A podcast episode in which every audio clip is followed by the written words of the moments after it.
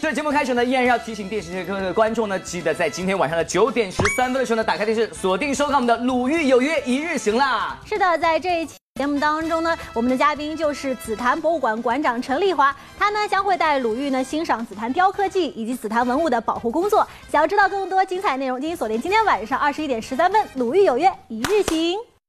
上一期做客咱们《鲁豫有约一日行》的故宫博物院院长单霁翔，想必给大家都留下了深刻的印象。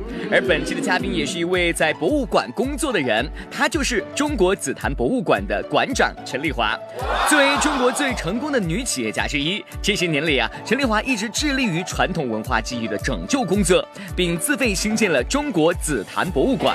你要把这个凿出来包，但是切一点，大鸡蛋，嗯，这得给它切下去，得让它的包出来。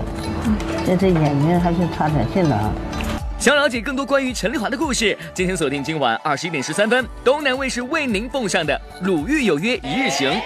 这儿告诉大家好消息，我们乐饭店的暑期观影活动就正式的开始了。那第一场的观影会呢，要大家看的是动画大电影《新大头儿子和小头爸爸三只俄罗斯奇遇记》啦。是的，一听这个电影名字就很适合亲子观看，而且呢，看电影同时还可以获得玻璃海苔荞麦脆脆大礼包一份，可谓是精彩不容错过啦。是的，而且呢，值得一提的是呢，这一次电影的主题曲的演唱者就是大家很喜欢的黄晓明。来吧，赶快到首映会的现场去感受一番。国产动画电影《大头儿子与小头爸爸三：俄罗斯奇遇记》昨天在北京举行首映礼。当天，除了影片主创出席之外呢，作为电影推广大使的黄晓明也是意外来到现场。尽管这一次没有在影片中为动画片配音，不过黄晓明也是首次为电影献唱了主题曲。这词是我自从当了爸爸之后特别有感触的，我非常喜欢，就是我呃人生最开心一件事情就是你第一次叫我爸爸，对，然后我希望可以陪你慢慢长大，带着梦想一起出发，对，所以我觉得就是。就你知道，当唱到你能感同身受的台词的时候，你身上会起鸡皮疙瘩，所以这点也是让我觉得真的是一件非常好的动画片。我希望可以我们能够多多做宣传，也希望我们所有的这个孩子们都能看到这么好的我们的国产动画片。为了弥补遗憾，当天的现场，黄晓明与动画片中的围裙妈妈的配音演员菊萍姐姐一起现场配音。而如今身为人父的黄晓明，聊起爸爸这个角色也是感慨万千，真是不一样。这有了孩子，真的是有了铠甲也有软肋了，所以就是觉得内心的那块温柔的部分好像突然被触动了，然后就回想到自己的小时候，就再看自己的爸爸妈妈，就会觉得特别特别有感触。我现在真的很希望时光可以倒流，能够留住爸爸妈妈年轻的时刻，能够让他们的容颜再回到年轻的时候。但是我知道有些东西是永远无法挽回的，所以从现在开始珍惜自己的生活是一件非常非常重要的事情。黄子韬昨天在北京出席某品牌活动。今年上半年连续接了好几档热门综艺节目，让他人气增长的同时，身体也是倍感疲惫。上个月在微博上表示啊，要想休养一段时间，他没想到才休息一周后又一次出席公开活动。现场的黄子韬透露，其实呢，在这段时间里，他可没有闲着了。我最近一直在写歌，啊，其实说是休息，也是去准备我的新专辑。然后，呃，朱大哥已经。两天前写出来了，所以一下子灵感就是一下子在录音棚就有了，然后写出一首主打歌，特别开心，所以我最近心情都特别好。原来一周的闭关修炼让他创作出了新专辑的主打歌，这难怪现场黄子韬虽神色疲惫，但心情一直都特别好了。下半年应该不会忙了，因为再也不接综艺了，然后这个就是拍戏吧，对，然后新专辑。我已经在写了，所以很开心。从二零一七年开始啊，演员景甜的工作可以说是越来越顺利，电视、电影、综艺节目都涉猎广泛，在综艺节目中展现真实的自己，在影视剧作品中为观众塑造好的角色。不管是《大唐荣耀》中的沈珍珠，还是《环太平二》中的李玟，都让观众看到了景甜的多面性。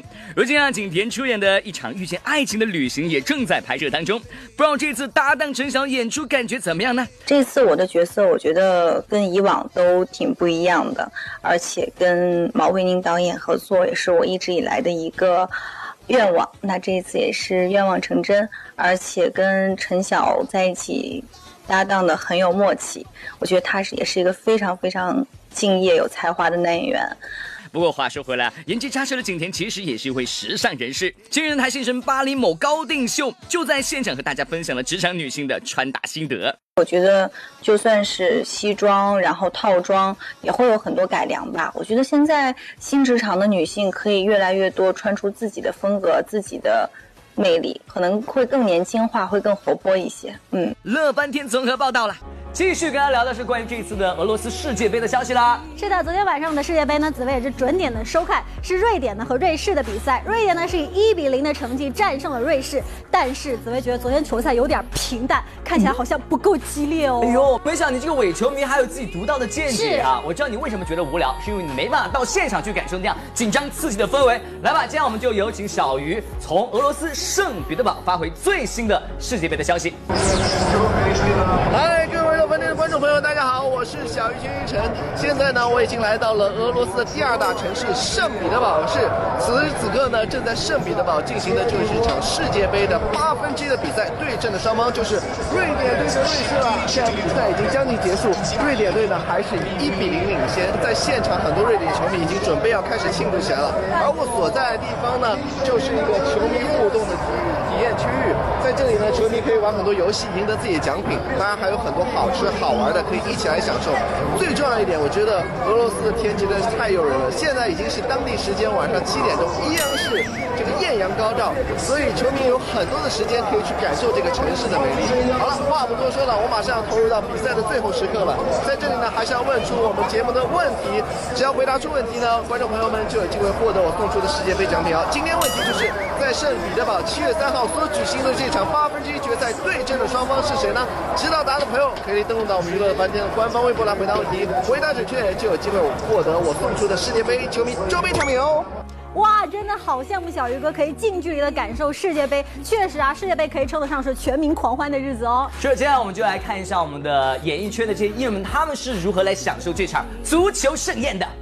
随着炎炎夏日啊，比温度更加炙热的话题就非足球莫属了。随着四年一度的世界杯再度来袭，球迷们也终于迎来了他们的足球盛宴。空调、啤酒搭配小龙虾，相信这已经成为了不少人的日常标配。当然，在这演艺圈中啊，有不少艺人对有加。那今天就不妨跟小编一起走进演艺圈，来看看在世界杯期间这些艺人们究竟是怎么度过的呢？首先要提到的自然就是导演姜文了。作为一个资深的老球迷，除了爱看球之外呢，他还和世界杯之间有一些意想不到的缘分呢。由他自导自演的新片《邪不压正》即将于世界杯期间登陆全国院线。从八年前的《让子弹飞》到四年前的一步之遥，再到今年的《邪不压正》，姜文导演出作品的频率正好和世界杯的周期吻合。哎呦！这一边是喜欢的球赛，一边是热爱的工作，对此姜文也很感慨了。因为就像世界杯一样，每次比别的好。这边的姜文在世界杯期间一直忙于新电影的宣传工作，那边苏醒可是主动参加了不少有关于世界杯的节目了。众所周知，苏醒一直是足球运动员梅西的死忠球迷，自称主业球迷、副业歌手的他，只要每逢梅西的比赛，都会坚持半夜起床观看直播。所以呢，在综艺节目中啊，他为梅西创作的原创歌曲《The Greatest Messi》更是成为了他的保留曲目。此次梅西带领阿根廷国家队征战世界杯，虽然最终止步十六强，但能看到梅西在球场上带领队友努力拼搏，苏醒还是很开心的。我不想给我的偶像去找借口，让帮他推脱责任。作为一个球队的领袖，作为一个球队的领袖，他其实是好感人，担了很大的责任。作为一个球员，在足球层面，我仍然坚持我的观点。我们抛开所有的一些成绩、一些奖杯，抛开一些，当然了，呃，球员的争胜的精神意志品质很重要，这也是可能梅西在有些方面，他可能未必，呃，是在那个最最高的那个状态的。但是我想说，在纯足球层面，在足球对足球的理解，对足球运动的贡献，我认为。他仍然是我心中的史上最佳。而和苏醒一样喜欢梅西的还有鹿晗。作为演艺圈中最会踢球的艺人，无论是颠球、盘带还是射门，鹿晗都是样样精通。带着对足球的热爱，世界杯期间的他还化身为足球解说员，为广大球迷分析赛场局势。在小组赛时，阿根廷零比三惨败克罗地亚的结果，就让他非常的感慨。还是稍微心疼一下吧，因为我觉得。昨天确实阿根廷确实有一点怎么可能会三比零输掉比赛？害我还熬夜看到了排名四。昨天看了那一场。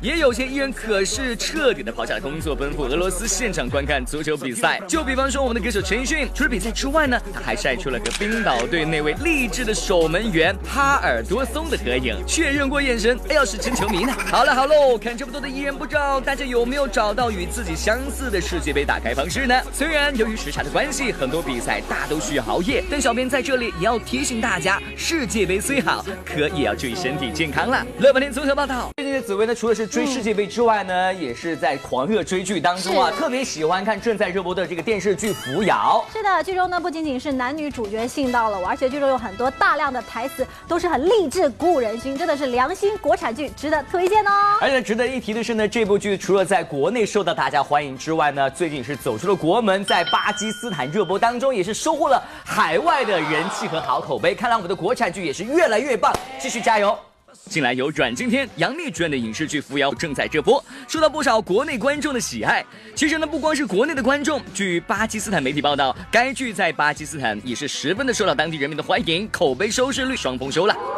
一生来就背负重重枷锁，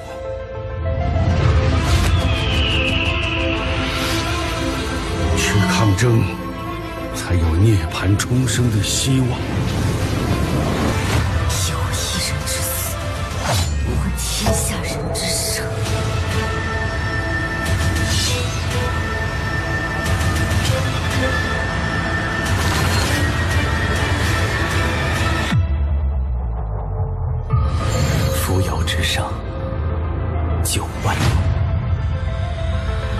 其实呢，早在二十世纪八十年代，《西游记》《三国演义》《武则天》等国产剧就陆陆续续走出国门。而近年来，越来越多的国产优质电视剧出口到海外，进入国外友人的视野中去。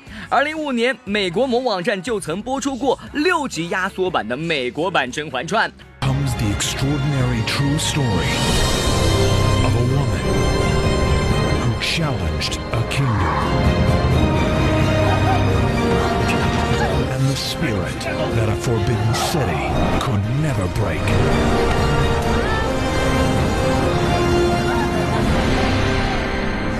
而曾在国内收获中国观众好评的电视剧《琅琊榜》在热播的同时呢，就已经收到了来自美国、韩国、新加坡等国家的订单。经翻译登陆各国荧屏之后呢，也受到当地观众的喜爱。宣梅长苏进殿。我已经开始参与夺嫡了。 若是得不到此人，必须立即铲除。 시한부의 삶을 사는 매장수. 그는 과연 정왕을 황제에 등극시키고 복수에 성공할 수 있을 것인가? 천하를 얻을 것이다. 랑야방. 去年年底，在国内某网站点击率超过四十亿次的网络悬疑剧《白夜追凶》就被某世界最大收费视频网站买下海外发行权。《白夜追凶》通过该网站在全球一百九十多个国家和地区播出，成为第一部正式在海外大范围播出的中国网络剧集。Entanglement.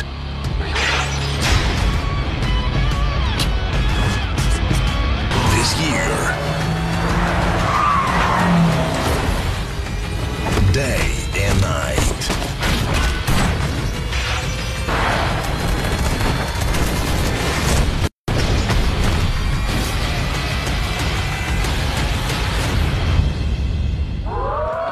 了解呢，中国还向越南等东南亚邻国销售一些电视剧模式，以帮助当地翻拍本国电视剧。如今出海的国产剧很长一段时间都是青涩的古装剧，形式较为单一。现如今呀，我国出口的影视剧形式已经日益多样化。从原来可能更多的只是针对海外的华人，现在针对更多的全球的这个观观众啊，原来可能只是在古装剧的这个题材类型上面。啊，比较能走出去。现在越来越多的都市题材的、爱情啊题材的这种都能走出去。看到这里呢，很多人就不禁想问：究竟哪些类型的国产剧最受海外观众的喜爱呢？Với một người lớn, em nghĩ rằng họ sẽ thích xem những bộ phim uh, có thể mang tính nhân văn cao. hướng cái cái sở thích của mình hơn về những bộ phim nó kiểu ngôn tình ấy chị kiểu tình cảm yêu đương hẹn hò đôi lứa thì các bạn ấy có thể là sẽ thấy còn phim cổ trang thì gần đây rất là hot cái phim sở kiều chuyện à, có triệu lệ dĩnh ạ à, lâm canh tân. Đại khái là một số diễn viên như thế. Theo cách cách em nhìn nhận ấy thì mọi người thích phim Trung Quốc bởi vì nó có chiều sâu. Phim Trung Quốc thường nó rất là sâu sắc và cái diễn xuất của diễn viên rất là ừ, nói chung cũng rất là sâu rất là hợp ừ, rất là hợp lý rất là thật. 据统计啊，中国生产的电视剧走出国门已经覆盖两百多个国家和地区。数据显示，二零一七年中国影视内容产品和服务出口超过四亿美元，正迎来出口黄金期。中国要如何抓住机遇，向世界讲好中国故事？业界人士给出了自己的看法。怎么样能够用国际化的这个方式和语言，包括技术，去怎么样把我们？啊，思想精深美好的故事传达出去，可能这个是我们需要持续不断的去学习。虽然成绩显著提高，但中国电视剧输出海外仍然任重道远。未来我们还应该继续提升剧作质量，为制作出更多更好的影视剧作品而努力。欢迎来到玻璃海苔点心面娱乐显微镜的环节，答对问题呢就有机会获得奖品哦。上期娱乐显微镜的答案是魏大勋，恭喜这位幸运观众获得玻璃海苔提供的礼包一份哦。好。今天的娱乐显微镜的问题，问题就是画面当中这个人是谁呢？如果大家知道的话，赶快通过微博的方式来告诉我们，回答正确就有机会可以获得玻璃海苔送出礼包以及我们世界杯的周边产品，赶紧来索取啦！是的，今天节目就是这样，明天我们同一时间不见不散哦。明天见，明天见。